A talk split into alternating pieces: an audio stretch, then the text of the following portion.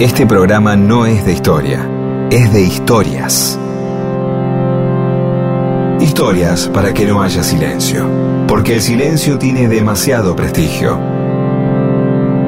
Y solo es bueno para dormir o para cuando no hay nada que decir. Mundo disperso. Historias de la vida y todo lo demás.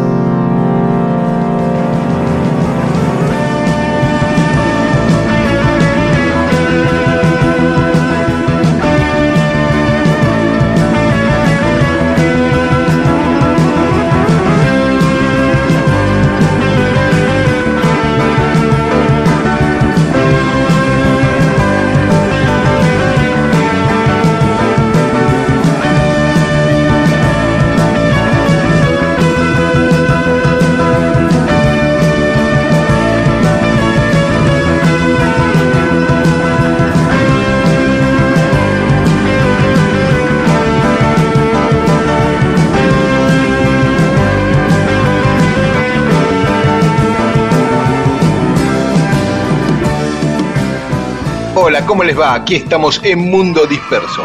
Somos Pedro Zaporido, Daniel Míguez, nos acompañan como siempre Paula Weintraub, Olivia Dayes y Eamon. ¿Qué haces, Pedro? Muy bien, me encanta tu amabilidad de domingo a la mañana. ¿Viste? Es que uno se levanta de otra manera el domingo, qué sé yo, más, un poquito más relajado. Con ganas de, de hacer el programa, obviamente, Y ¿no? claro, es Entonces, una sí, de las cosas que, que nos entusiasman en la vida, hacer el programa. Y eh, pre- preparamos así, con buena onda, meditamos a la mañana, escuchamos Sí. buena música, escuchamos Sí. eh, rock nacional, por ejemplo, nacional argentino, porque puede ser nacional de Perú también, pero no. En este caso, Claro, escuchamos Claro. rock argentino, ¿no? claro. Rodo siempre nos corregía cuando decíamos rock nacional, le decía rock argentino, decía Rodo. Mira, mira vos, se ve que me quedó ahí la, me Claro, quedó el rodo claro. ahí dando Claro. vuelta. Claro, y, y- y hablando de Rodo, una de las cosas que yo el otro día me acordaba, siempre nos contaba historias que en el programa quedaron 10% grabadas, historias que nos contaba Rodo, ¿no? que eran increíbles siempre, porque tuvo una experiencia de vida fantástica. Y me acordaba de una en particular, cuando con Aquelarre habían tocado en carpas de circo. Entonces, Sí, yo de eso tomé nota porque escribí un libro so- sobre Aquelarre, la historia de Aquelarre, que nunca llegué a publicar, algún día lo, lo publicaré. Entonces fui a buscar esos originales, a ver qué, cómo era bien eso de la carpa del circo, porque yo estaba seguro que lo había notado. Y me fijé, y justamente el jueves pasado, el 15 de septiembre, se cumplieron 50 años de ese recital en carpa de circo. Ay, qué lindo.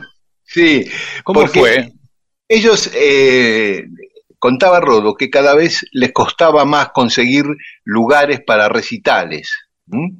teatros y qué sé yo, había, era un momento también donde había cierto vandalismo, no rompían las butacas, el público, o hacía cosas y, y los Eh, dueños la de los gente no teatros, querían el rock, claro.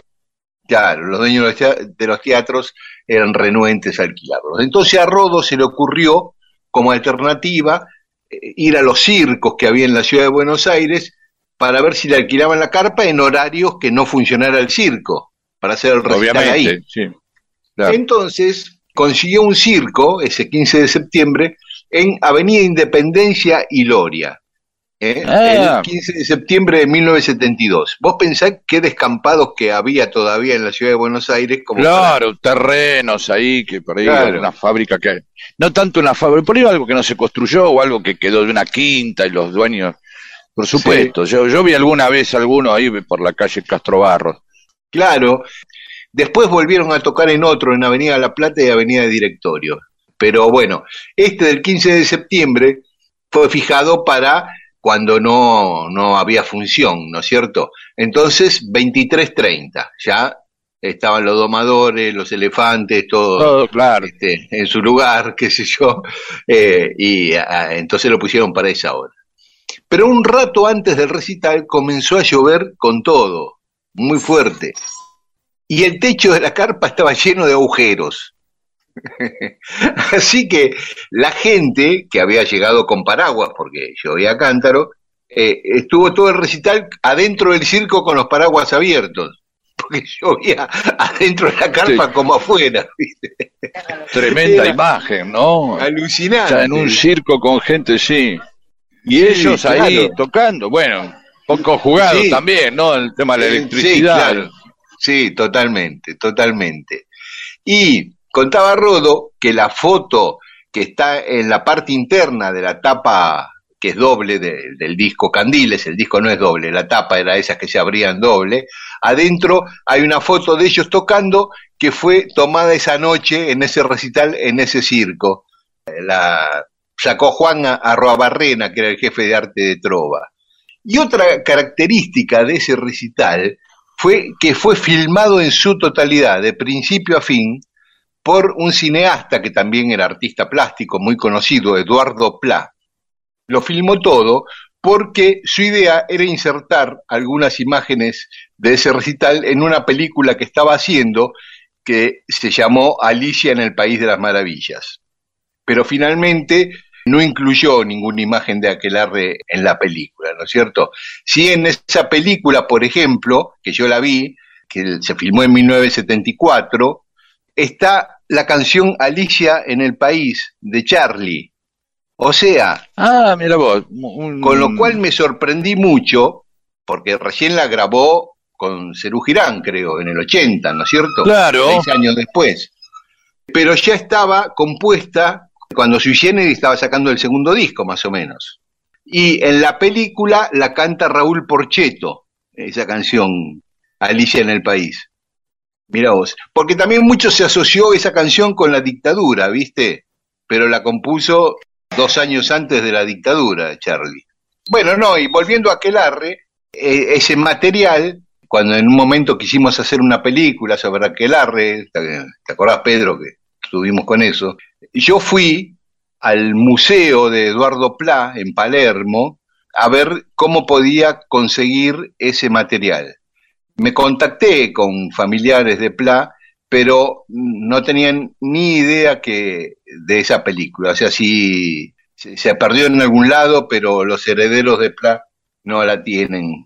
no la película Alicia en el País, sino la filmación de esa noche de Aquelarre en el circo. Y, ahí además básicamente tocaron temas de Candiles, que era el que estaba, el, disco que estaba por salir, el segundo disco de Aquelarre, ¿no? Y así que me parece muy oportuno escuchar un tema Obvio. de Aquelarre y específicamente de Candiles, ¿eh? el tema Hermana Vereda, y ahí podemos volver a escuchar a Rodo junto a sus compañeros Emilio del Huercio, Héctor Estar y Hugo González Neira.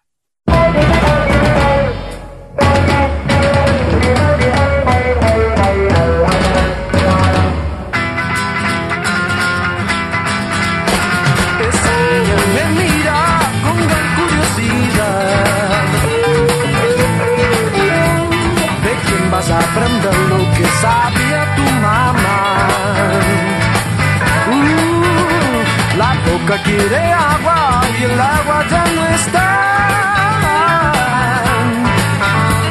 ¿De qué vas a vivir si ya no puedes caminar?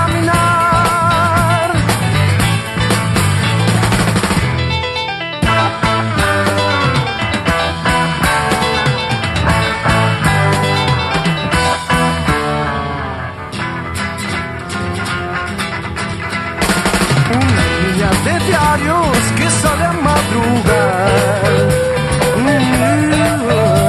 Entiende mis preguntas porque acaba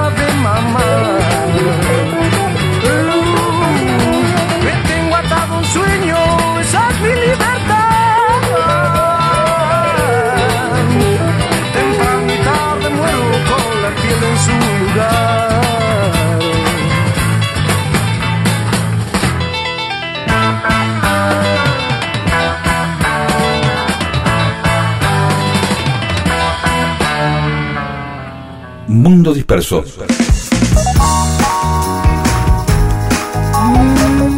Todo eso que alguna vez sucedió solo para que vos estés escuchándolo ahora.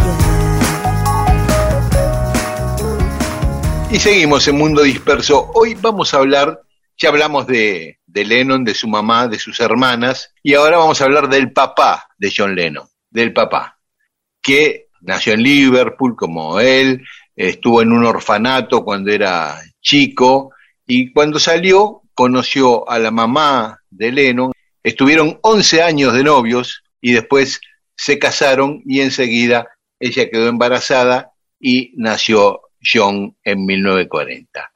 Hasta ahí todo bien. Pero Alfred, que era el papá de Lennon, que también le decían Fred, Freddy, Alf, tenía varios apodos, enganchó para laburar en barcos, en alta mar, y entonces estaba cada vez menos con su mujer y su hijo. En un momento él le escribe una carta a Julia, a la mamá de Lennon, diciéndole, aconsejándole que siga adelante con su vida, que se diera la oportunidad de conocer otros hombres, que se divirtiera, porque el mundo ya estaba en la Segunda Guerra Mundial y no sabía si él iba a volver, si iba a morir en un bombardeo o lo que fuese. Y Julia hizo eso, tuvo otras parejas, quedó embarazada, eh, un soldado irlandés, en fin. En uno de los regresos de Alfred a Liverpool, le ofrece volver a vivir juntos, o si no, él hacerse cargo del bebé de John. Y Julia no le dice que no a, cualquiera de las dos posibilidades. Uh. Después Julia le entrega el bebé a, su hermana Mimi, que es quien lo cría, y Mimi lo odiaba a Alfred, porque decía que era un vago, un tarambana, no lo quería a su cuñado, al papá de John. Y cada vez que Alfred volvía a Liverpool, quería verlo a John y Mimi no se lo dejaba ver. Uh. Sí, entonces, ¿qué hizo este? Le pidió a Julia, a la mamá, que le dejara pasar unos días con John en Southampton, que era donde estaba viviendo él.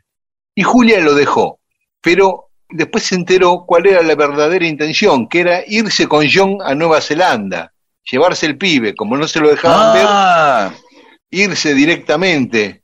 ¿eh? John tenía seis años, Julia viaja y llega unos días antes de que partieran, discutieron y se volvió con John a Liverpool, la mamá. Así que el tipo se fue solo a Nueva Zelanda. Y así, hubo muchas veces que volvía y no lo podía ver. Cuando Julia murió en un accidente de tránsito en 1958, ahí sí fue Alfred a verla a Mimi y dijo, bueno, dame mi hijo, no está la madre, yo me hago responsable de mi hijo, se viene a vivir conmigo. Y Mimi no se lo entregó. Y ahí perdió ya todo contacto Alfred con John. Paréntesis, que no tiene que ver con la historia de John Lennon, pero sí de Alfred. Una vez vino a Buenos Aires en, uno de sus viajes como mozo en un barco y cuando bajó acá lo, lo confundieron con un delincuente que estaban Ah, buscando que se llamaba igual que él y lo metieron preso. Tuvo dos días en cana en Buenos Aires el papá de John Lennon. La participación argentina en la historia de los Beatles es esa. Sí, sí, meter por error en cana al padre de John Lennon. Bueno, se llamaba igual. Sí. Este, No, lo que no tenía, perdón, lo que siempre tenía una imagen contraria. Yo pensaba que el viejo se había borrado y no había aparecido. No, no tenía toda esta historia de que, de que intentaba acercarse. Sí, pensé que no se había hecho cargo nunca, que se había rajado, pero no, no tenía esta, esta, esta, este- estos datos, de verdad, ¿eh? De que el tipo quería acercarse o quería tener contacto con el chico. Claro, bueno, lo que pensabas vos era lo mismo que pensaba John. Él no sabía de todos los intentos del padre por querer verlo. Es más, a él lo que más le quedó en el recuerdo fue el padre que se lo iba a llevar a Nueva Zelanda y que finalmente se fue sin él, como culpándolo al padre, me dejaste acá, con mi tía, en vez de, de llevarme con vos a Nueva Zelanda, ¿entendés? John estaba muy enojado con el padre, también creyendo eso, que lo había abandonado y que se había desentendido. Entonces, el hermano de Alfred, el tío de John, le dice, ¿por qué no contás las cosas como son? Todos se creen que sos un hijo de puta, que abandonaste al pibe, que nunca te hiciste cargo, y vos toda tu vida estuviste luchando por querer tenerlo y, hacerte cargo. Entonces, el tipo dice, sí, tenés razón, y le da una entrevista a un diario. En, en Inglaterra y Ya cuenta esto cuando el Lennon ya famoso, obviamente. con Lennon ya famoso, en 1963. Claro. ya los Beatles llevan un año de gloria ya. Sale la entrevista y el diario dice, empieza el diario que le hizo la entrevista, empieza una gestión para reunirlo con John, claro, una, una nota tremenda. Claro, un notón, sí. Claro. Entonces va el periodista, el fotógrafo con el padre a, las oficinas de Brian Epstein. y dice, soy el padre de John Lennon. Dice que Epstein entró en pánico, mandó un auto a buscar a, John, que estaba en el Teatro Escala, eh, filmando una escena de Anochecer de un día agitado de la película. John vino, corrió a los periodistas, no quiso nota. Cuando el padre lo fue a abrazar, John lo frenó, lo cortó en seco, le dice, ¿qué deseas? ¿Qué querés? Quiero encontrarme con vos, qué sé yo, bueno. Este, John lo sacó, le dijo que se fuera de la oficina. Mal. Pero a los pocos días, él fue a la casa de John Lennon. Lo atendió Cynthia, la esposa de Lennon. Y le dijo que pasara, que, que John en un rato venía. Y esperó ahí como tres horas y John no vino y el tipo se fue. Pero Cynthia le empezó a dar manija a John para que Julian, el hijo de ambos, conociera al abuelo. Entonces, Lennon más o menos ahí lo estaba pensando cuando este tipo se manda una macana que a Lennon lo saca de quicio. Bueno, paramos acá, escuchamos algo de Lennon y después seguimos contando la historia del papá de John. Dale, vamos.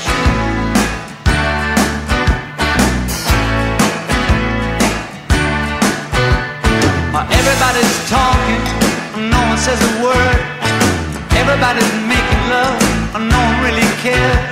There's matches in the bathroom, just below the stairs. Always something happening, and nothing going on. There's always something cooking, and nothing in the pot. They're starving back in China, so finish what you got.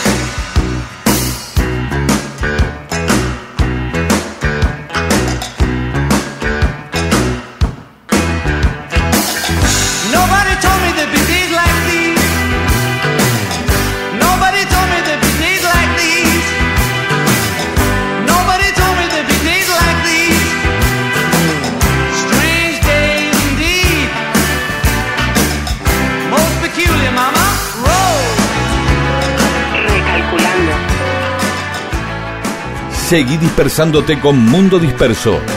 Recalculando. Miles de historias que no le importan a nadie. ¿O sí? Recalculando. Y seguimos en Mundo Disperso contando la historia del papá de John Lennon. Adelante. Estábamos diciendo que la relación parecía encaminarse entre los dos y que el padre hizo algo que enojó a John. ¿Qué fue lo que hizo?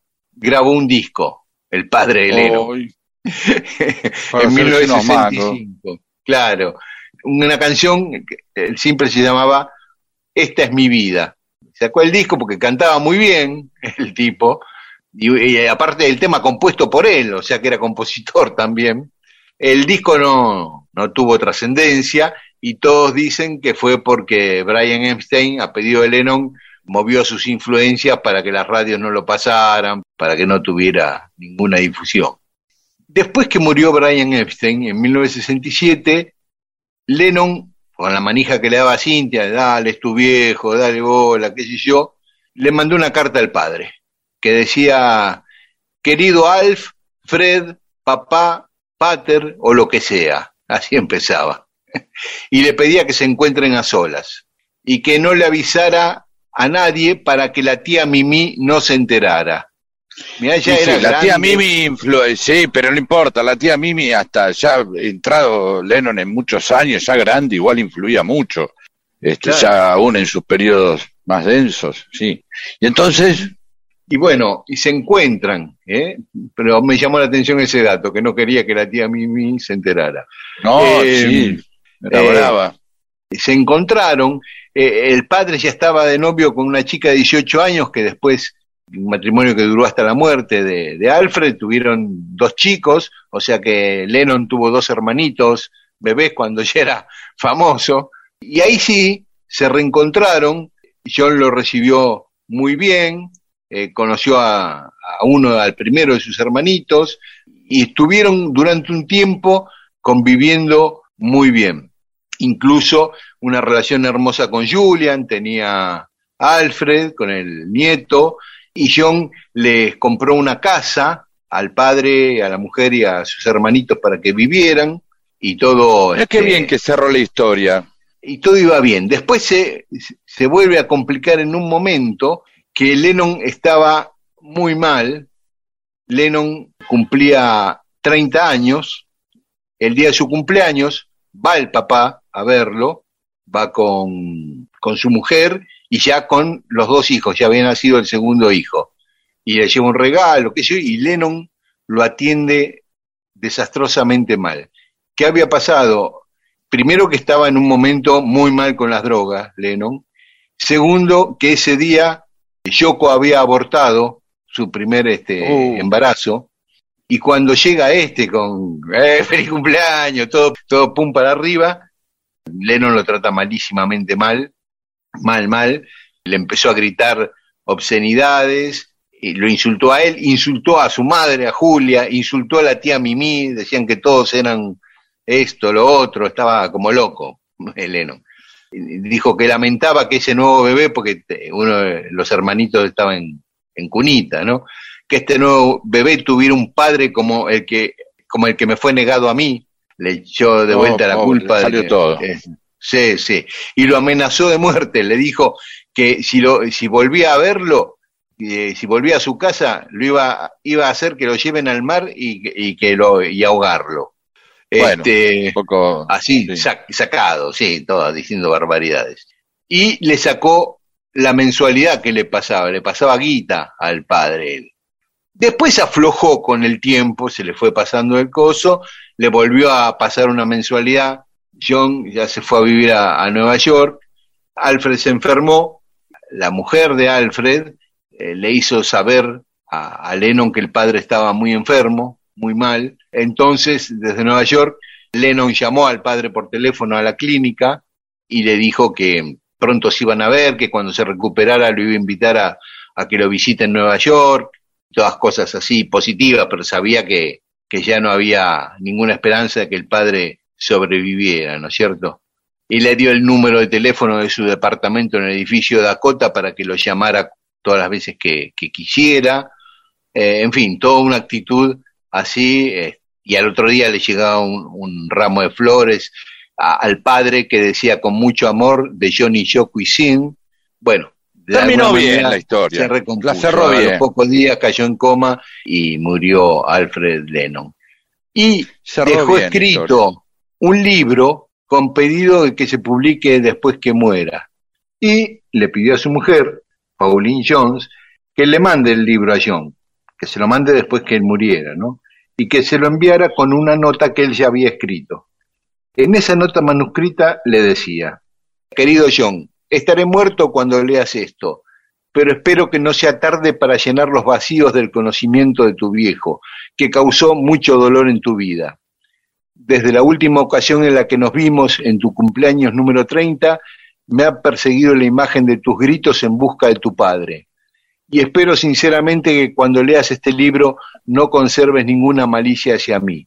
Tal vez las revelaciones en la historia de mi vida te puedan dar una imagen más clara de cómo el destino y las circunstancias controlan en gran parte nuestras vidas y por lo tanto deben de ser considerados cuando se juzga a los demás.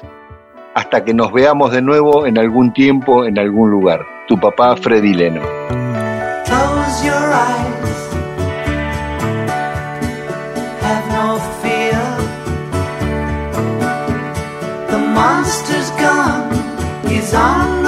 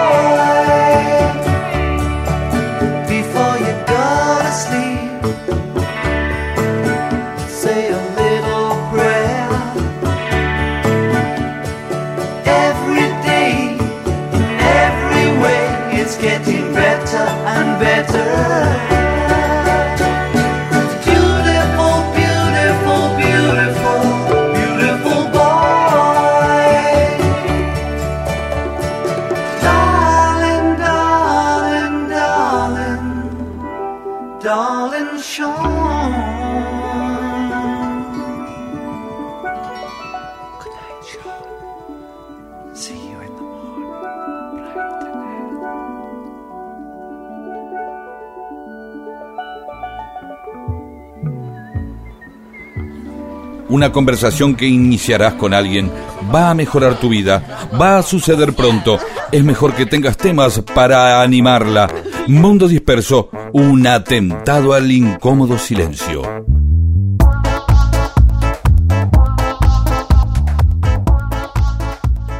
Y en Mundo Disperso tenemos mensajes de los oyentes. Y el primero que quiero destacar es de nuestro oyente y gran amigo Marcelo Bocanera, que el jueves que viene, el 22 de septiembre, canta junto a Aquiles Rollero en el Palacio del Victorial, Bar Mujica, ahí en Piedra 722, en San Telmo.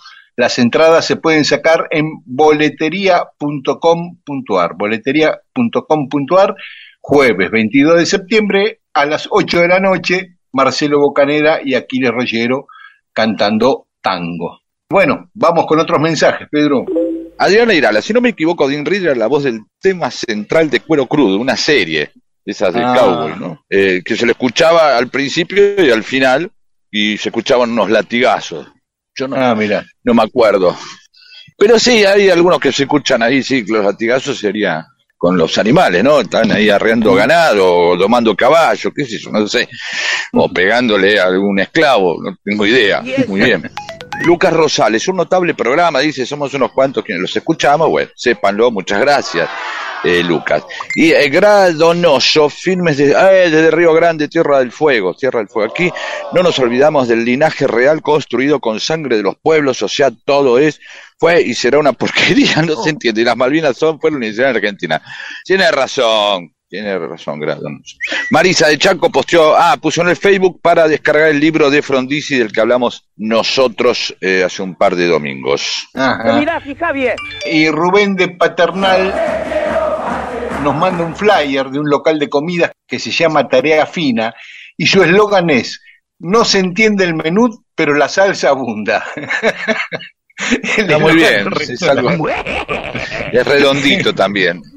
Germán, ¿sabían por qué las botellas de vino son de 750 mililitros? De tres cuartos No, de no lo sé.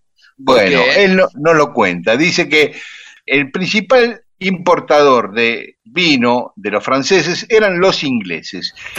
Y en Inglaterra la medida era el galón imperial. Tiene sentido, tiene sentido. Claro.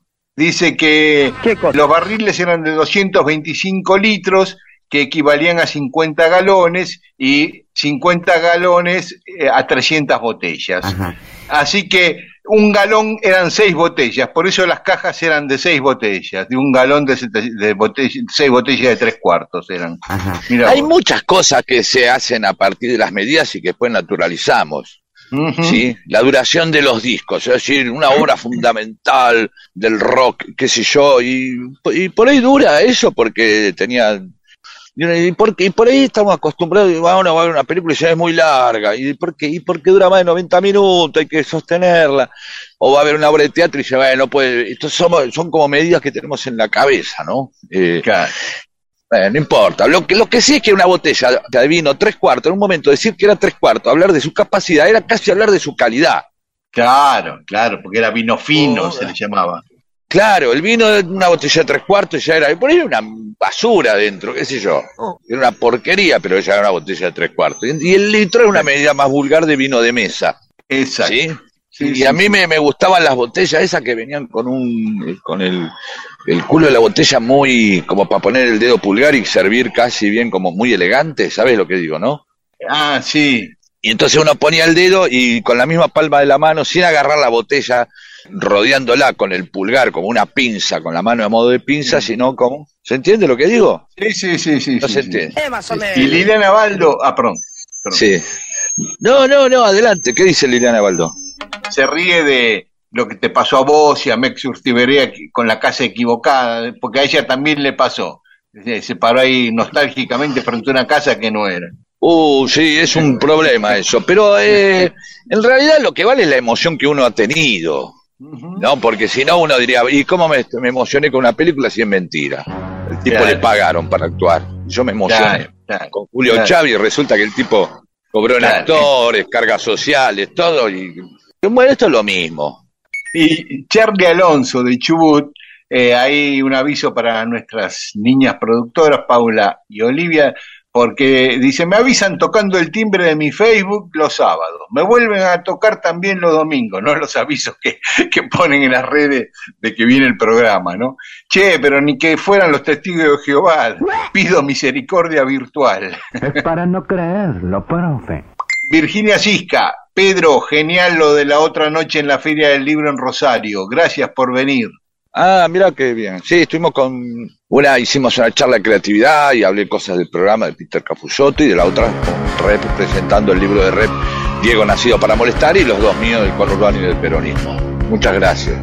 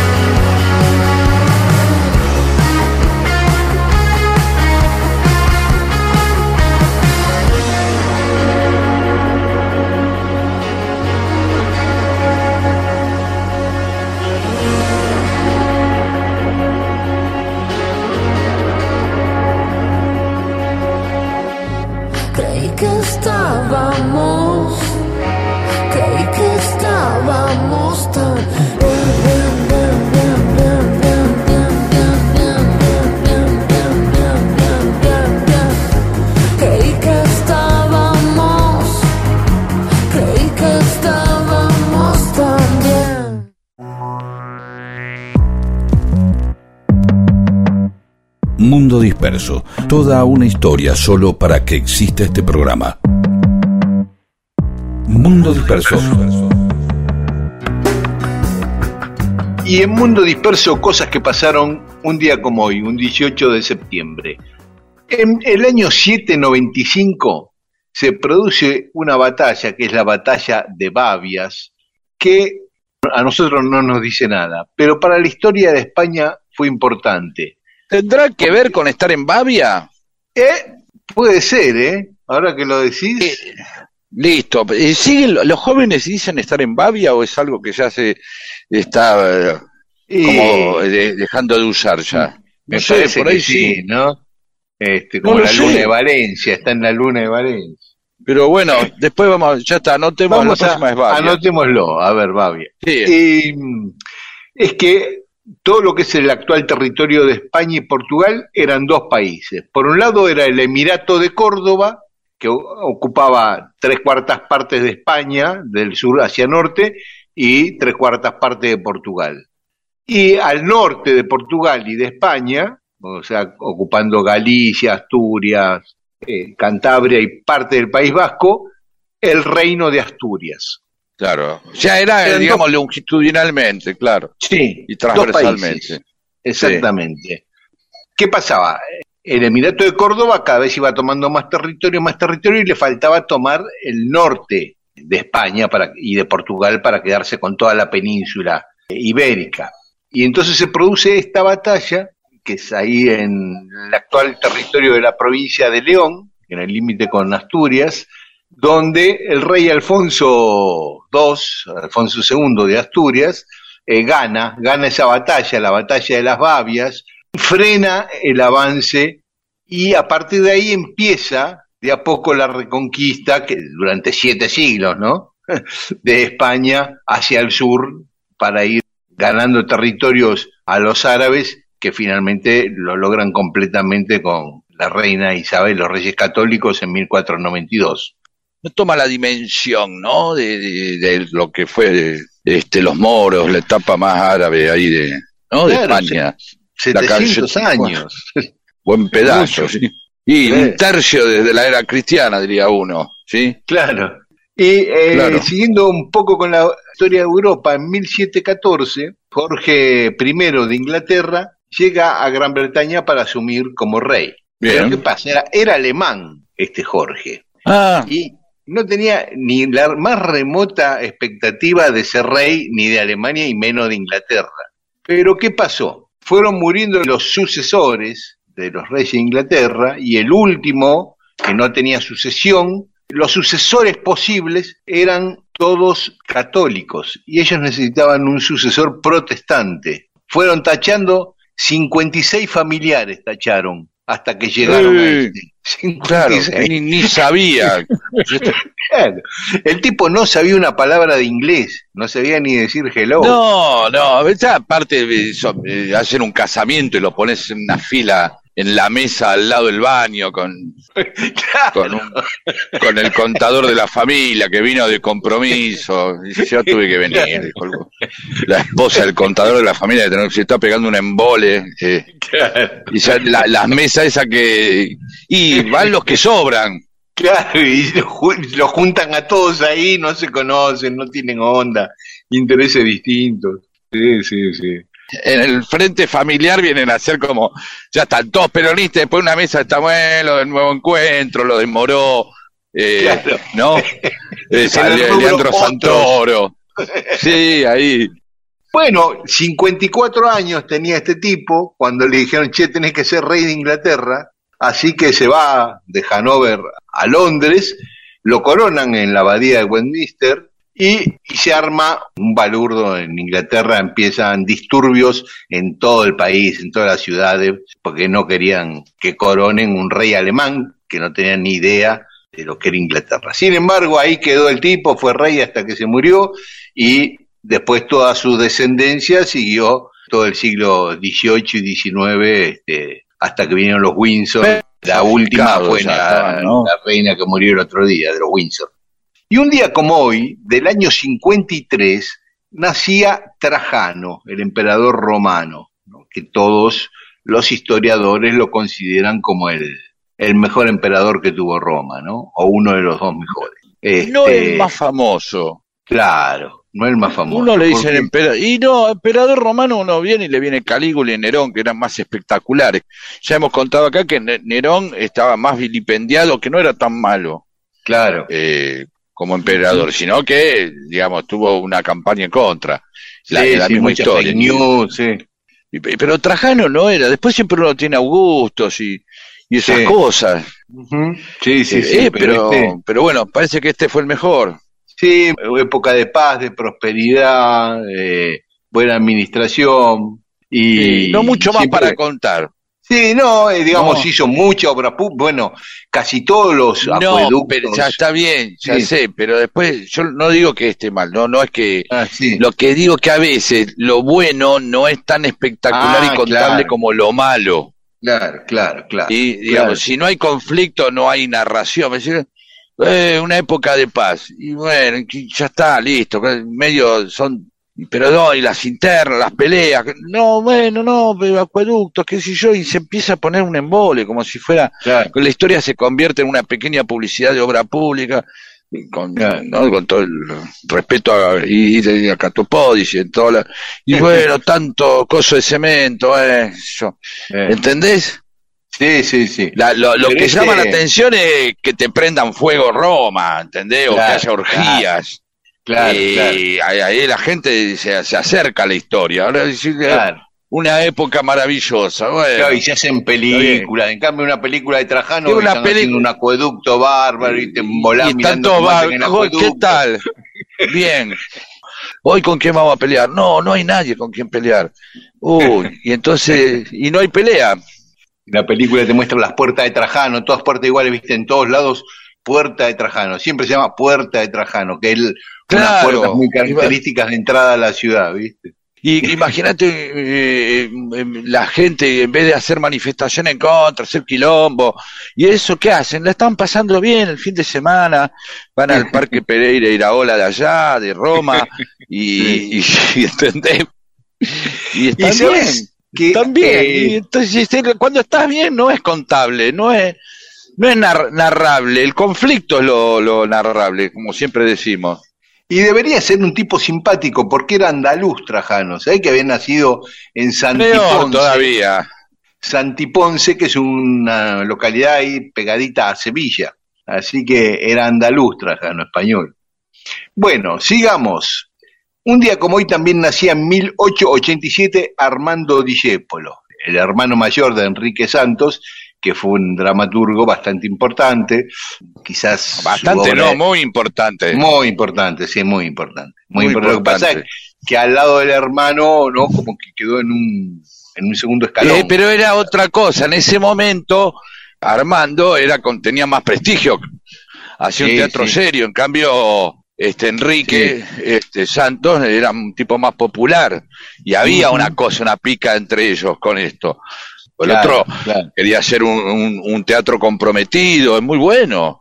Como, como, como popular, Enrique Santos, Discípulo era muy popular, era una estrella de rock Claro. famosísimo, aclamado, aparte multifacético. Y Armando era un tipo serio, comprometido ideológicamente, con una cuestión más de izquierda, bueno. Y un día como hoy nacía Greta Garbo, en Suecia nacía, que se llamaba Greta Gustafsson, como uno de nuestros oyentes, que se llama Gustafsson, que nos había dicho que quiere decir hijo de Gustav. Lo curioso de Greta Garbo es que se retiró muy joven, era famosísima, y a los 36 años dejó de filmar, dejó de aparecer en público, se recluyó y había hecho, para ese entonces, algunas películas famosas fueron Matajari, Ana Karenina, María Gualesca. Ella había sido novia de Dolores del Río, la actriz mexicana, y de Marlene Dietrich. Ah, mira vos. Pero habían terminado muy mal con Marlene Dietrich y nadie sabía. Digamos, Hollywood se creía que no se conocían, que ni se conocían. Y un día Orson Welles las presentó y fingieron no conocerse. No, ¿qué tal? Ah, Yo- sí, sí. y- y- Perra, después- dijo una por abajo, sí. y después Orson Welles contó que se enteró de esta historia mucho tiempo después, que habían sido novias. Sí, y, y se y sintió un recordaba pelotudo. Se- se-. Qué yegua estas dos, que las presento y se hacen bien las boludas, ¿no? Sí, Eh, y te hace quedar como un papa frita, encima, ¿no? Dos minas poderosas, fuertes, que ya te sentís vos. Sí, ya va, bueno. Orson Welles ya Sí. tenía, ya sentía que iba, su pene se reducía a la mínima expresión posible, casi lindante con la inexistencia, y de encima lo gastan. Pobre Orson. Y- Bueno, Y también está cumpliendo años hoy Sergio Saturno, que fue un futbolista de tu club y del mío, de los Andes y del Porvenir. ¿eh? Sí, también señor. salió campeón con Boca, jugó en Huracán, Lanús, Rosario Central, pero todos lo recuerdan por su paso en los Andes y el Porvenir. ¿no? por supuesto, obviamente. Y un día como hoy moría Jimi Hendrix, a los 27 años, en Notting Hill, en un hotel ahí en Londres, en el barrio de Notting Hill. Bueno, en Chile es el Día de la Fiesta Patria, porque se formó la primera junta en 1810. En Colombia se festeja el Día del Amor y la Amistad. Viste, acá lo tenemos separado, el Día del Amigo y el Día de San Valentín, que lo compramos hace poco. Pero en Colombia es todo junto, el Día del Amor y la Amistad. hoy. Está perfecto. Así que a todos nuestros oyentes de Colombia, que tenemos algunos, amor y amistad para ellos.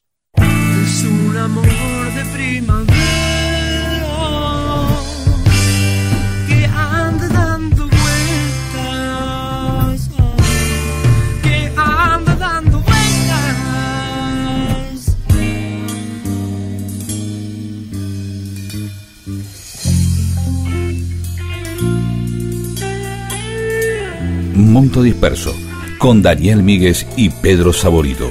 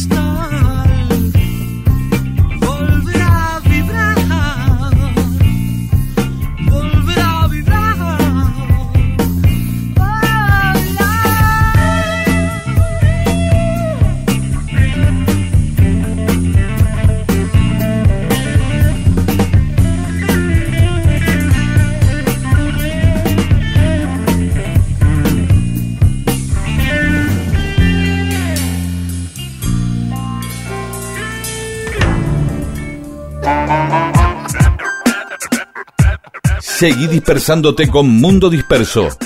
Miles de historias que no le importan a nadie. O sí, con Daniel Víguez y Pedro Saborido.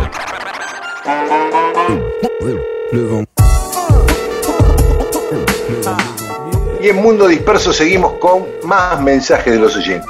Ricardo Bonda dice, normalmente se utiliza traer a colación cuando alguien ha sacado un tema concreto dentro de una conversación o ha hecho mención a alguien. Sí, pocas veces se asocia este término con lo jurídico y es que la colación es un acto relacionado con la herencia. Uh, más. Mirá, Estamos hablando de la colación como una comida y como algo, yo, a las 11 era una colación que es algo relacionado con la herencia. Hablamos Uh, de tomar tenés- algo, hablamos de la colación de grado cuando te recibís. Y Gabriel de Salvador también nos aclara que tiene que ver con la herencia, de Salvador de Bahía. Y nos pone un ejemplo. Un día declaran a Daniel y a Peter herederos de la cabeza de Juan Moreira, los huesos del petiso orejudo, los dientes de Belgrano y los zapatos con hebilla de Rivadavia.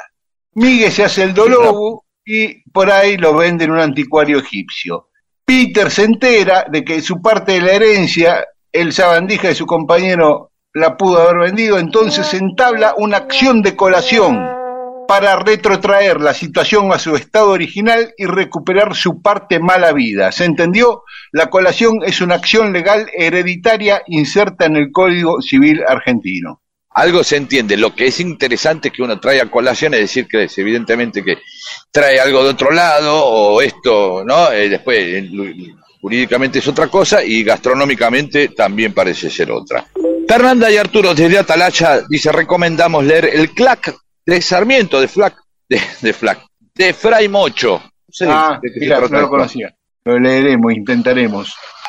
Oyentes que piden historias, sí, es una sección. Nero Nero, me gustaría también un poquito nomás de Denny Cordell, sí, un tipo que hizo grandes descubrimientos musicales, desde T-Rex hasta Garbage. Denny era argentino y la última cosa que produjo fue los, los Cranberries. Y también que eh, dijo, le dijo a Joe Cooker que haga un cover de los Beatles. ¡Epa! Vamos a Sí. acercarnos a esta historia de esta persona. Fermut, me permito sugerirles, me permito sugerirles un tema, si es que no lo trataron. Recuerdo que Daniel lo tocó hace muchos años en otro programa, y es la participación de Fidel Castro en el Bogotazo y la participación del gobierno argentino en su rescate. Me parece una linda historia. Sí, Los que son hits, ¿viste? Cuando te piden un hit que, que lo repitas.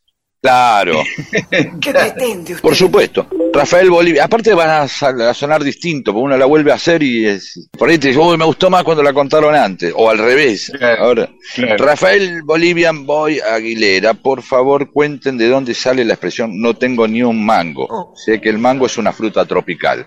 También es el mango de una lugar por donde se puede agarrar una sartén, sartén. Claro. Sí, sí. El de la guitarra, el mango de la guitarra.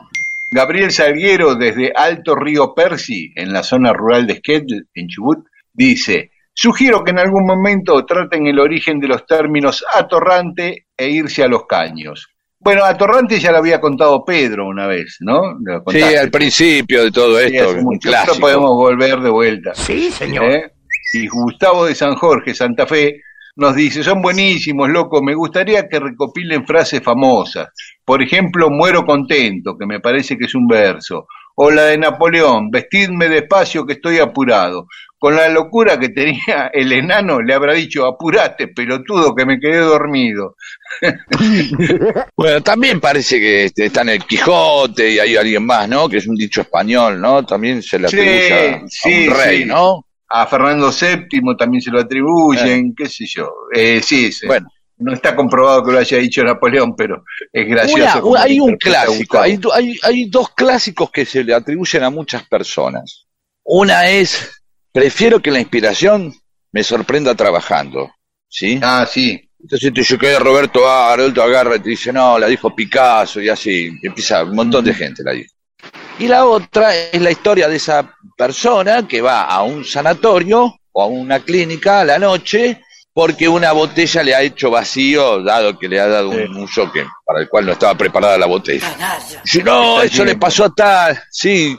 Y este, y vos decís, pero, ¿cuántos fueron? Este, no, Ah, este tengo un, a- médico amigo que me contó, sí. Sí, tengo un médico amigo y tuvieron que romper la botella con un martillito y así.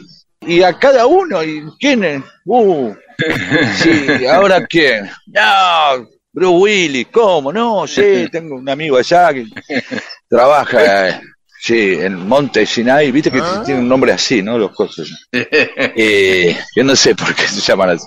Bien, esas son las dos cosas que se le atribuyen a mucha gente.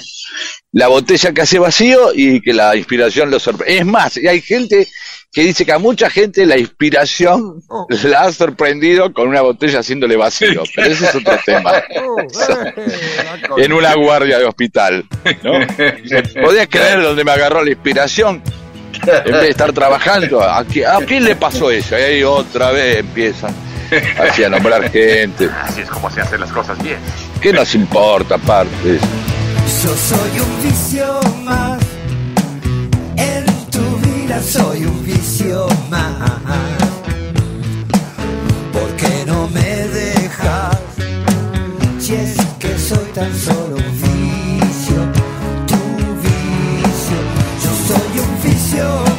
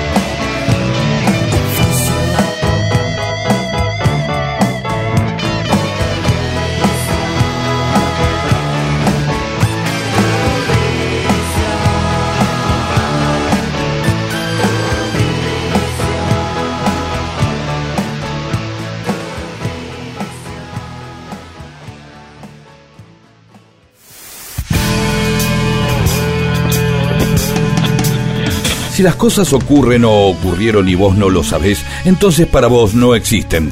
Dale existencia a la historia escuchándola. Mundo disperso, eso que existe cuando vos lo escuchás.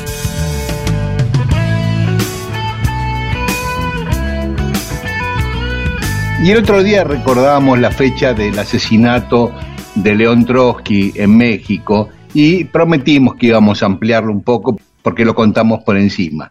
Trotsky había nacido en Ucrania, en Yanovka, una ciudad que ahora es, está tomada por Rusia, eh, actualmente en, esta, en este conflicto entre Rusia y Ucrania. Nació como Lev Davidovich Bronstein. Trotsky no es su, su verdadero apellido, es un apodo que se puso después. Eso yo no lo sabía. Ah, mira vos. Se puso Trotsky porque era el apellido de uno de sus carceleros en Odessa, cuando estuvo preso en Odessa. Uno de sus carceleros era el apellido de la Trotsky. Uy, le agarró. el síndrome. No, claro, es un Estocolmo tremendo simplemente le gustó. Claro, yo. claro. Está buenísimo, Trotsky. Sí. Bueno, como sabemos, fue uno de los organizadores claves ¿no? de la revolución bolchevique de 1917 en Rusia. Y después ocupó cargos importantes, eh, fue el creador del Ejército Rojo, pero bueno, hasta que más o menos la llevaba hasta que asume Stalin en 1922 y Trotsky tiene diferencias políticas, ideológicas, se pelea con Stalin, ¿no?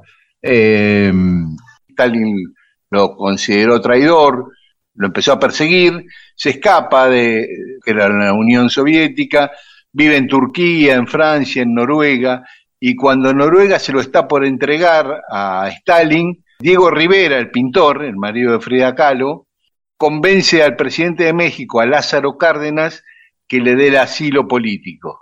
En 1936 era esto. Se tiraba toda la Unión Soviética en contra, Cárdenas. Pero los mexicanos Claro. son jugados con estas cosas, ¿viste? Sí, También muy solidario, siempre- ¿no? Sí, siempre, siempre, siempre. Eh, eh, desde Cámpora en la embajada, los tempranos 76, este, hay muchas que creo que, pero siempre, bueno, Evo Morales, ¿no? Este, últimamente, Sí, sí. finalmente, Sí, sí. este, Muchos argentinos se exiliaron en México durante Uy, la dictadura. pero bocha. Nevia y un montón, eh, Sí, Citarrosa. sí, sí. Eh, El, el queridísimo Coco Blausten, que se nos fue hace un, un par de Sí. meses también. Sí. Sí. Bueno, así que se va allá, lo recibe Frida Kahlo con Rivera, lo llevan en el tren presidencial hasta, hasta la capital de México, vive en Eso la ya casa- molestó, ya molestó seguramente porque ya hicieron ostentación de que lo estaban Ya, exiliando, claro. ¿no? Sí, demasiada pompa, ¿no? Después Sí. vive un tiempo en la casa de Frida y de Diego Rivera hasta que se pelean políticamente y se va a su Oh. propia casa. Eh, también en el mismo barrio, ¿no? En Coyoacán. Perdón. Ahora, ya lo, lo perseguía Stalin. Lo sacan de Noruega, lo traen a la casa y encima te discute, ¿no? Y se, y se va y te tenés que buscar otro lugar encima, Sí, ¿no? sí. Qué cosa, Trotsky, ¿no? No sé a qué me hace acordar, que no pueden parar de, de, de no estar de acuerdo. Sí. ¿Qué más? Y, y no, y mm, tuvo un atentado en su contra, quisieron matarlo. Es más, eh, el propio Siqueiros, David Siqueiro, el otro muralista, no Rivera, sino el que contamos que acá, el que bueno, que está el mural ahí en la casa, de, en el Museo del Bicentenario, el mural de Siqueiros, que contamos que vivió en la Quinta de Botana y qué sé yo. Bueno, ese Siqueiros, con otras personas más, entraron una noche a la casa a los tiros. El propio Siqueiros valió la cama donde creía que estaba Trotsky, pero no estaba, Oh, este, que había logrado escaparse. ¿eh? Y los guardaespaldas Ah. de Trotsky los repelieron a, a los atacantes. Eso fue en mayo del 40. se- te- terminaron haciendo un atentado contra una- un juego de sábanas, ¿no? Sí, sí, Bueno, y ta- también se decía de Neruda en un momento que, este, que había tenido que ver en alguna cosa ahí, que, ya, que, que estaba medio en contra también de Trotsky, ¿no? Porque Neruda por esos años estaba en México. Sí. Vamos a hablarlo otro día. Eh, y en agosto de 1940 es cuando lo liquidan, pero previamente hubo una preparación de ese asesinato. dos comunistas españoles, Ramón Mercader y su mamá, Caridad Mercader, que eran de Barcelona, viajaron desde Barcelona hasta México para asesinar a Trotsky. Mamá, la mamá y el hijo. La mamá y el hijo. Yo en Barcelona fui a conocer el edificio, no la casa, porque era un departamento en un edificio. Busqué la dirección donde vivían los mercader y fui a chusmear el barrio, por lo menos. Bueno, se fue a primero a Nueva York y ahí entró a México con una identidad cambiada como si fuera un canadiense. Y empezó a infiltrarse en el círculo de Trotsky, primero lo que le resultó más práctico y supongo que más agradable fue conquistar el amor de la secretaria de Trotsky, de una de las secretarias de Trotsky, de Silvia Angelov. Este, Ah. Se puso de novio, un noviazgo formal, llevó meses de novio con la piba. Aparte, medio a, escapadas iban a ver películas soviéticas, ¿no? Vamos a ver, acorazado Potenkin. El tipo se mostraba como simpatizante de las ideas de Trotsky. Claro, ¿No? por eso te digo que iban a escondidas a ver las, Claro, las películas claro. estas. que- Claro. Este, ya con todo, como para preparar el casamiento con esta chica. Así que ya entraba sin que los guardias lo, lo palparan. Al principio sí, lo palpaban de armas como cualquiera, los guardaespaldas de Trotsky, después ya eh, era un tipo más de la familia, no lo revisaban. Claro, un día que- apareció seguramente con el piquete ese, como diciendo, "Bueno, vamos a preparar rolitos, tengo que agarrar una barra para el casamiento. Para que, Claro, eso Para- lo llevaba. claro, claro. para, para llevar. Después tenemos un barril y ponemos todo el hielo y ponemos toda la, este, ponemos todas las cervezas y, el- Claro, y la hacer sidra adentro y el Tequila sour, un tequila sour. Claro, y como no, la estación de servicio no tiene, pues compré una barra y la tengo que picar. Dijo, eh, dale, pasa. Tal cual. Igual, algo al después, claro, cuando, viste, cuando pasan las cosas te avivás después. Porque dice que iba con, con un abrigo, un sobre todo grande, este, donde se llevaba escondido esta piqueta, y no, y hacía calor ese día. Después los tipos dijeron, ah, ¿por qué vino? Sobre todo este boludo. Claro. Ya apareció, por ahí porque preparó que ya, se preparó antes de que era un tipo raro. Claro, los días de frío andaba en short, sí, andaba con lente de sol a la noche. Qué tipo raro el novio de... Eh, pero viste cómo es, qué sé yo, todo bien, buen tipo. Así que bueno, sí, cuando entró a la, a la oficina de Trotsky, que estaba sentado de espaldas, ¡pam! le clavó el coso en la cabeza. ¿Se la dio Este, de una? ¿Lo invocó de una o una, duró? de una. Sí, sí, sí, sí.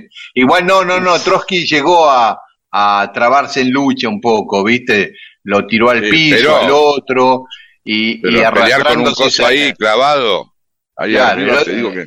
Eh, El otro rajó, Trotsky logró salir de la habitación y decirle a, su esposa quién era el que lo había atacado. Fue Mercader, le dijo. Bueno, a Mercader lo detuvieron, le dieron 19 años de prisión, fue liberado en 1960 y la Unión Soviética lo condecoró como héroe de la Unión Soviética, lo declaró héroe a Mercader por haber matado a Trotsky. Esa es brevemente la historia del asesinato de León Trotsky.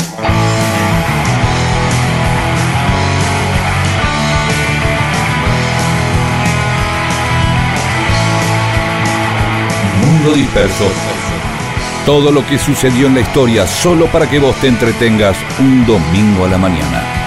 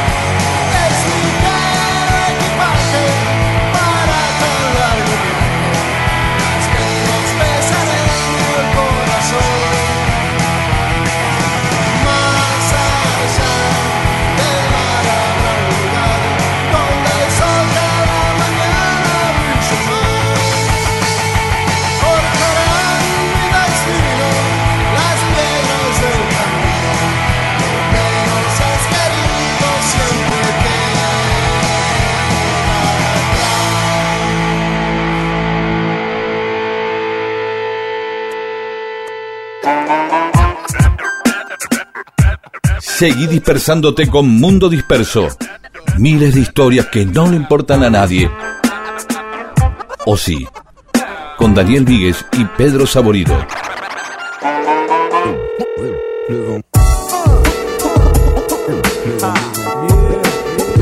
Y en Mundo Disperso tenemos más mensajes de los oyentes. Doris Lascano, escuchando la historia sobre Rivadavia, recordé algo que me pregunté cuando conocí el monumento a la bandera de Rosario. Allí están los restos de Manuel Belgrano, devoto católico. En cambio, los de San Martín, masón, están en la Catedral de Buenos Aires. Los restos de Belgrano no están en el monumento a la bandera, están en, el, No, están en la iglesia de Santo acá. Domingo. En la Avenida Belgrano, pero claro, pues sería, sería un poquito menos porteño céntrico, decía en Buenos Aires. Eh, en Buenos Aires. Eh, pero en una iglesia, quiero decir. Y San Martín también en una iglesia, en la catedral, pero se dice que como era masón, viste que sobresale hacia afuera. Ah, Entonces, como que no quedó estrictamente adentro de la catedral, sino que le hicieron como un huequito en la pared para que esté ahí el... y es medio como decir, mira, serás muy masón, pero terminaste acá. Claro, Dale, claro. termi- terminaste, de, terminaste de visitante. ¿Sí? Y sí, hay algo de eso, ¿no? Sí, sí. Hay un dominio sobre eso. ¿Quieren venir a ver al masón? Vengan a la iglesia. Claro. Lo que pasa es que en siglos anteriores sí, como la iglesia tenía dominio sobre los cementerios e incluso enterraban gente dentro de las iglesias, se negaban a enterrar gente declarada masón. Y acá está lo que nos está eh, eh, pidiendo que, que- que expliquemos y que obviamente no tenemos, no sabemos cómo. Pero esperamos que haya otro. Lo bueno es que acá vos podés tramitar una duda y va a aparecer otro oyente que la va a contestar. Eso seguro, ¿Sí? tal cual. Eh, Germán Luis Miranda, no se imaginan el despelote y discusión que se armó en casa con que el 11 de septiembre Buenos Aires se separó de la Argentina. Patricia, mi esposa, maestra de la Asunción, no entendió la ironía y ahora estamos en Google definiendo qué pasó ese 11 de septiembre. Y continuando, bueno, y continuando con lo que les conté el otro domingo, cuando estuve en Asís, entré a la porciúncula y no dejan entrar a más de 10 personas por vez. Hay una energía impresionante. Me senté y no paré de llorar por 10 minutos. Realmente un santo, Francisco. Mirá vos. Claro, a veces esos lugares te, imponen una cosa, ¿no? Laura no más, pero qué dato, Rivadavia en Plaza Miserere. Paso por ahí para tomar el colectivo 19. Pasa todos los días, claro, porque está, eh, la verdad que se, mm, no se ha mantenido el glamour de la zona, como bueno, acá hay un tipo. La, la muerte tiene un glamour también. ¿Sí? ¿No? Crece el conurbano, la ciudad de Buenos Aires, viene mucha gente a trabajar y ese lugar empieza a ser un lugar para, para comer chipá, este, panchos, ¿no? Se mezcla todo el glamour del recuerdo y la muerte de Rivadavia se pierden. Mucha gente pasa todos los días por ahí y no sabe que está ahí. Claro. Y vamos a la contrafigura de Rivadavia, San Martín. Ah, sí, justamente de San Martín, eh, sobre el tema del vino, dice Javier Pregoni, cuando contamos esto que San Martín, que contaba Felipe Piña, San Martín puso vino, eh, un vino en la botella, otro con otra etiqueta, y un, puso vino mendocino en una botella de vino francés, y entonces unos tipos se creyeron y bla, bla, bla, bla, y, dice que él se lo vio a Benny Hill. Eh, Hacer lo mismo. Sí, Javier Pregoni. Bueno, por ahí sabían de la historia de San Martín, o Claro. es una idea que obviamente no es algo tan tremendamente imposible imaginar que alguien lo haga con, con un whisky, con algo así, ¿no? Con una tarta que le cambia la caja de la confitería donde la compró, o dice directamente que la hizo uh, la, esa persona, ¿no? Claro. Y Federico Sarale dice que otro aporte de San Martín fue descubrir tempranamente que algunos sommeliers son unos chanta y que Sarmiento fue un gran promotor de la industria vitivinícola. ¿eh? Mirá cómo todo se relaciona, dice Federico. Eh, sobre Puerto Montt, Daniel Lozada dice, los iracundos no conocían Puerto Montt, eso sí, claro, está. Eduardo Saldívar no conocía Humahuaca, los VGs no conocían Massachusetts. Pero en los tres casos las canciones dieron fama eh, a estos lugares. Y saludamos a algunos como que han mandado mensajes como Edgardo Eugenio desde el Calafate, Natu B, Paola Falcone de Villa Langostura que el domingo pasado cumplió 50 años y bueno, obviamente le mandamos un, Un gran abrazo eh, Ana María Berguela, Alejandro de Rosario y Flavio Calegari. Y también a Adriana Iglesias, que dice que vino a Buenos Aires a visitar museos y el domingo pasado se perdió el programa. A Fernando Re, que subió una entrevista que te hicieron a vos, Pedro, en el diario La Capital, la subió ahí a nuestras redes. Eh, a Martín Alvarado, gran músico, gran cantante de tango, Martín. Y a Tibi Javer, que nos pide que homenajemos a Marciano Cantero, que falleció hace unos días, es cierto, el líder de Enanitos Verdes. Y bueno, ahora mismo lo homenajeamos con una canción muy linda de Enanitos Verdes, TV. Y gracias a todas y a todos.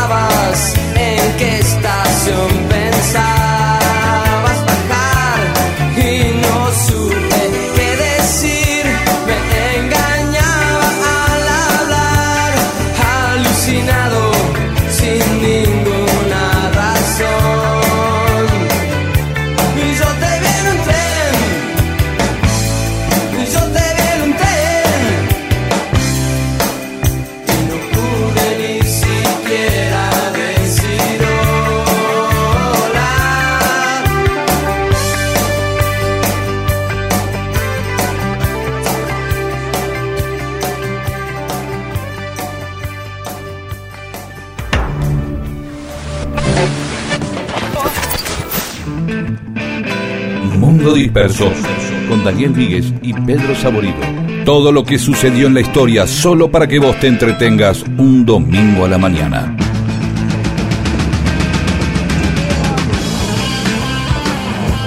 Bueno, y ya entramos en los últimos minutos de Mundo Disperso, Pedro. Sí, ah, hay algo que tiene que ver con la ropa deportiva. En realidad la, la ropa deportiva eh, como, como, como especialidad en sí es reciente. Sí. Digamos que la- las primeras ideas o nociones de, de- de armar ropa para específicamente hacer eh, deporte tienen que ver con estas prácticas que se empiezan a popularizar y ampliar siempre se hicieron deporte. Pero durante el siglo XIX y hasta, digamos, mediados de los 60, en donde la ropa no dejaba de ser eh, telas que se usaban habitualmente adaptadas, es decir, un pantalón corto para jugar al fútbol o correr, eh, unos zapatos o zapatillas que eran como zapatos adaptados, que luego con la incorporación de la goma y el hule se empiezan a hacer suelas más blandas. Pero la ropa, digamos, de- la- en sí, la ropa que se usaba para hacer deporte, era, era simplemente cortarle las mangas, un par de cosas para hacerla más cómoda, por ahí alguna tela que transpirara un poco menos como el algodón. Pero claro, después ya el desarrollo de las telas sintéticas, ya, ya ahí sí abre otro mundo. Fines de los 60, entonces sí, se empiezan a hacer de otro tipo de mallas, de pantalones largos, de buzos, eh, de telas, y, y así las vimos progresar. Hoy uno compra una, alguien agarra una camiseta profesional de fútbol y es otra cosa, no es la misma de piqué así, de la misma que, que era hace 35, 40 años, ya son especiales, ¿no? Claro, que Tienen transpirabas y pesaba 5 kilos de transpirado. Claro, claro. Y después, obviamente, como todo artículo industrial, fomenta y modela costumbres. O sea, el consumo y la industria, el comercio, Lo más obvio puede ser el celular, ¿no? Cómo cambia unas costumbres, que yo por decir una cosa. Pero hay otras que van cambiando y la ropa deportiva y, y también cambió las modas de vestirse, las zapatillas. Empezaron a haber zapatillas tan caras como zapatos. Eh, se empezaron a usar zapatillas como una manera, como uso de- habitual. A nadie se le ocurría en el año 40 que iba a ir a trabajar en zapatillas. Pero creo que ahí, y esto es lo que quiero, eh, porque mucha gente debe estar en este momento en situación de yoguineta en la casa. Claro, No, sí, que- domingo es ideal, sí. Claro, que ahí aparece como una gran paradoja. Es decir, el jogging eh, y la versión ya más de- degradada, que es la yoguineta, que como la moto y la motoneta, ¿no? Es como una, una cosa así. eh, muchas veces es usada para lo contrario, para lo cual fue pensada. La yoguineta o el jogging se hicieron para hacer deporte, pero muchas veces eh, en nuestra costumbre lo incorporamos como una prenda precisamente para no hacer nada. Claro. Es una Para tirarse en el sillón a ver televisión.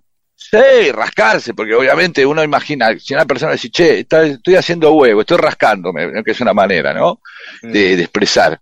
No es lo mismo estar en jean, en, en traje, rascarse en traje, nadie se tira a boludear y dice, ay, me quedo así, voy a hacer huevo, y se pone un traje para hacer huevo. No. O un taller, o la, o la mujer dice, ah, bueno, me puedo, voy a hacer huevo en mi casa. No. Precisamente uno lo que va hacia esas prendas blandas, sueltas, aireadas, que permiten el rascarse. Algo que está entre lo literal y lo metafórico, ¿no? Porque eh, la yoguineta es como para que uno se acomode todo el tiempo ahí.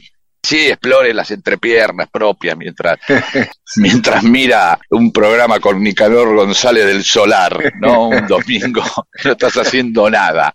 Entonces, ¿sabes? ¿Es la yoguineta o el jogging un intermedio entre eh, la ropa informal y el pijama? Porque, eh, y sí, porque la yoguineta o el jogging te permiten ir mucho más lejos que el pijama. O sea, el, el jogging hacia adentro tiene un uso de pijama, pero vos podés ir al supermercado, ya no vas en pijama al supermercado. No. Eh, o hasta el centro de Lanús vos. No. Y una chica no va a ir en desa- con un desabilleo, con un camisón, con un oso, todo gastado, que son la, la mejor ropa la gastada, obviamente, por uno mismo. No Esa- esas remeras que ya están desteñidas, con una almendra, con el- la tapa de almendra que le falta un ojo por ahí, porque está medio borroso ya. O un indio solari que parece, que parece la Lin, porque está medio deformado ya por los lavados. Y, y cambia el jogging, sí. El jogging permite estar haciendo huevo y a su vez ir hasta el centro. Simplemente para los oyentes, la yoguineta es una prenda soportable o precisamente ya implica una actitud y un estado de ánimo que muchas veces en otros termina siendo irritante. Sí, en, la- en las parejas a veces se da, si te ven en yoguineta y ya que es como, es toda una actitud frente al mundo estar en yoguineta, es un, estado, es una forma de Claro. estar en el mundo, es estar en estado de yoguineta, por decirlo de alguna manera. Simplemente quiero ver cuánta gente que está escuchando el programa ahora está en yoguineta, ¿sí? O en jogging gastado con elástico vencido. Nada, nos despe- me quería despedir con esto, nada más. Muy bien, muy bien. Nosotros nos encontramos el domingo que viene aquí en Radio Nacional, AM870, y a esta medianoche estamos en Nacional Rock, FM 93.7. Chao, hasta el domingo.